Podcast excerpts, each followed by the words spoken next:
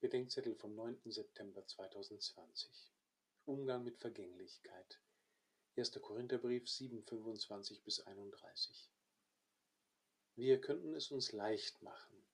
Paulus hat sich vertan. Die frühen Christen lagen falsch. Selbst Jesus musste sich eines Besseren belehren lassen. Die Welt ist doch nicht untergegangen. Die Naherwartung ihres Endes war damals wie heute ein Irrtum. Und wir könnten die Bibel beiseite legen und beruhigt sein sind wir aber nicht. Denn das Empfinden für die Endlichkeit und Vergänglichkeit der Welt ist heute aktueller denn je. Was Paulus vor bald 2000 Jahren schrieb, könnte genauso gut heute geschrieben werden. Die Zeit ist kurz und die Gestalt dieser Welt vergeht. Es geht bei Paulus und dem Neuen Testament nicht nur um Naherwartung. Es geht um einen gläubigen Umgang mit der uns verbleibenden Zeit und der vergänglichen Welt. Christen wie Nichtchristen sollte es miteinander um die Bewahrung der Schöpfung gehen. Was sie unterscheidet, ist der Horizont ihrer Perspektive.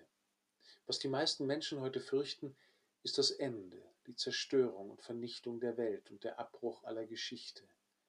Ihnen geht es ums Überleben, um Aufschub oder die Abwendung des Kollaps. Die Christen seit Paulus erwarten die Vollendung, das Offenbarwerden der Wahrheit, die Ankunft Gottes in der Welt und die Ankunft der Welt bei Gott. Ihnen geht es um Umkehr und Versöhnung, um die Fülle des Lebens und vollkommenes gemeinsames Glück.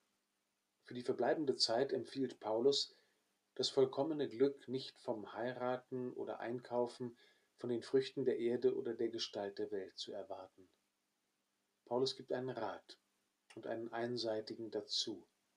Aber alle, die das Vergängliche mehr lieben als das Unvergängliche, tun gut daran, ihn sich zu Herzen zu nehmen.